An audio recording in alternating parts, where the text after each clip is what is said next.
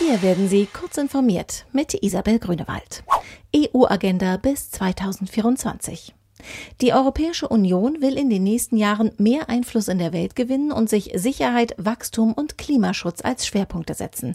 Dies geht aus einem Entwurf der strategischen Agenda bis 2024 hervor, der der DPA in Brüssel vorliegt.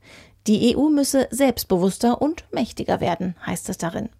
Das für den EU-Gipfel nächste Woche vorbereitete fünfseitige Dokument schreibt im Wesentlichen die bisherige EU-Politik fort. Zur Stärkung der wirtschaftlichen Basis verweist der Entwurf auf den immer schnelleren digitalen Umbau der Wirtschaft, an dem die EU teilhaben müsse.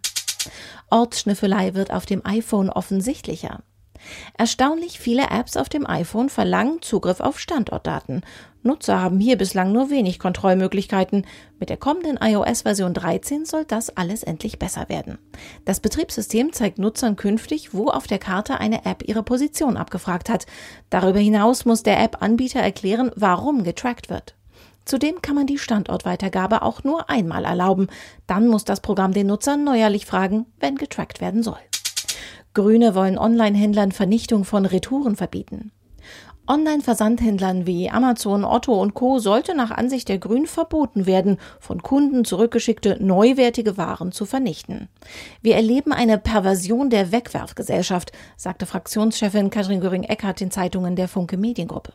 Hier sei der Staat gefordert. Die Politikerin schlug vor, zurückgeschickte Produkte, die nicht mehr in den Verkauf könnten, zu verschenken, etwa über Sozialkaufhäuser normale Oberflächen zum Bedieninterface machen. Digitale Geräte bedienen wir bislang direkt über Tastatur, Maus oder mit dem wischenden Finger.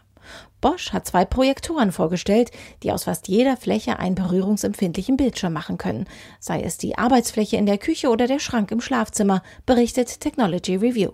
Für die Küche stellt sich Bosch zum Beispiel einen virtuellen Kochassistenten vor, der Produkte identifizieren und passende Rezepte vorschlagen kann.